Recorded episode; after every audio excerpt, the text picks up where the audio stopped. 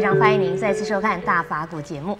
那么在上一集里呢，师傅谈到了正性呢是非常重要的，但是我们也知道正性呢是相当自我的一种体验。那么我们怎么知道自己的正验是不是真的呢？我们又如何判断别人所提到的正性的经验是不是真的呢？让我们继续来请教圣严法师。师傅您好，这样就好。是师傅，您在上一集里面提到说正性很重要，但是正性很难达到。可是我们也知道，坊间有一些人他们会说啊，他已经证什么果位了，呃，或者说他已经开悟了，呃，那我们怎么判断他所说的是不是真的？这个我就没有办法说证明人家没开悟，或者证明人家开了悟嘛。呃，往往。有一些人就是要我来证明他们开悟，呃，我如果不证明他们开悟的话，他们就证明我没有开悟。嗯，像这种情形，呃，在今天呃这个社会，其实不是今天的，过去也会这个样啊。是。每一个人都希望能够被人肯定，呃，他们自己已经是开了悟的。呃，已经呢，这个呃见到了佛性的，呃，其实是非常简单的一桩事啊。嗯。我们要知道，所以见佛性，呃，或者是呢开悟啊，它是必须啊要具备几个条件的啊。它是戒律戒行一定是清净的。从清净的戒行，才能够啊，使得我们的生活正常。师傅说的戒就是守戒的戒，是持律持戒持，戒的戒啊。哎、呃，如果说这个持戒不清净啊，他的心，他的生活就是不会正常。生活不正常，心就不会安定。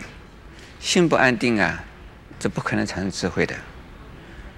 那就是说，有一些呃灵感，那不能叫做智慧，那不能够叫做见佛性。呃，有一些非常聪明的人，能够举一反三，或者是突然间好像是啊，呃，心花已经开了，呃，头脑里边出现很多这个呃不可思议的一种啊、现象，或者不是现象。也就是他们自己认为，啊、自己从来没经验过的，呃，一种空灵的境界啊，呃，或者是好像自己已经没有执着的一种状态啊，呃，出现了啊。其实这些都是啊，自我的暗示，以及呢，呃，自我的陶醉啊，不一定呃，就是真是开了悟了。可是多半的人因为自己没有没有。没有开悟经验呢，还有从佛经里边看到的，从过去祖师的语录里边看到的，呃，总认为哎，这个开悟好像很容易的样子啊，所以说呢，只要有一点点小小的呀，呃，就是一时间，呃，比如说头脑里面产生一个啊、呃，这个断层，呃，妄想的这个中断，呃，这个妄想一中断一下，这个头脑是非常清楚的。那么在这个时候，妄想中断，并不等于自我已不存在，自我的执着还存在。只是说，这个时候并没有啊，说我要什么，我得到什么，或者是我在想什么，这种念头没有而已。但是自我还在那里，很清楚的、很明白的自我中心在哪里，但是自己不晓得那个是自我。那么像这样子的情形，不叫开悟的，这个只是一时间呢，呃，这个得到一种呃心里边的宁静，或者是心里边呢，呃一种空灵的反应，呃，并不是啊等于开悟啊。可是很多的人就认为这个是开了悟，但是我们在想，或者是我们在看啊，开了悟的人是不是啊就没有烦恼了？这个问题啊，呃。有一些开悟以后的人，还是有烦恼，啊，但是呢，这烦恼是很轻的。当他自己烦恼出现的时候，他当然知道。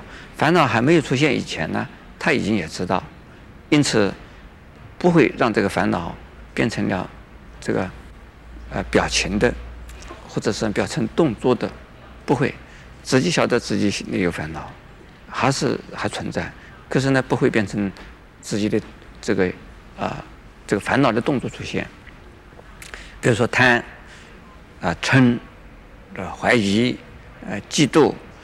在内心有这种反应的时候，他知道了，或者还没有出现以前，有一种蠢蠢欲动的一种感觉出现了，那晓得这个自己是有烦恼在，但是呢，不会让他出现的，因为他有，他可以用方法来调整自己，他可以用警觉心来啊，这个不是控制自己，而能化解自己，控制是没有办法的，控制压抑那。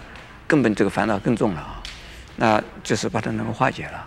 那么这是就是开了悟的人可能有，可能有烦恼，但是呢，他的烦恼不会显形，不会显现出来，他自己知道是有的。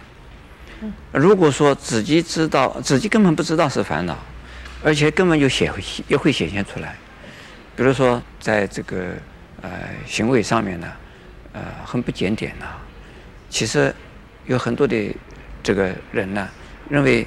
开了悟以后的人呢，这可以像罗汉一样，他这个不需要呃拘小节，呃，因为已经开了悟嘛，因为已经啊、呃、已经成了佛了，他不需要拘小节，那是绝对错误的。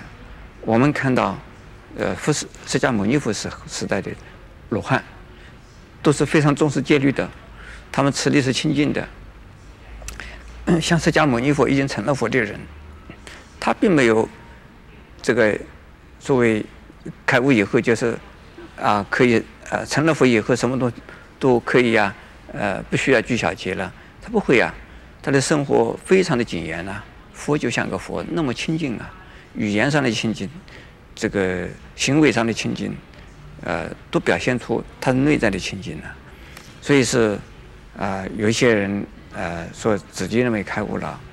我们不能够说，我们无无无法说他不开悟，但是我们看他们的行为好了，看他的言行举止，呃，可以呃呃，不能说证明，可以发现他大概是没开悟。谢谢师傅开示。阿弥陀佛。那么开悟呢，是很多学佛的人梦寐以求的一种境界。怎么样才能达到这种境界呢？欢迎你在下一集里面继续跟我们一起分享佛法的智慧。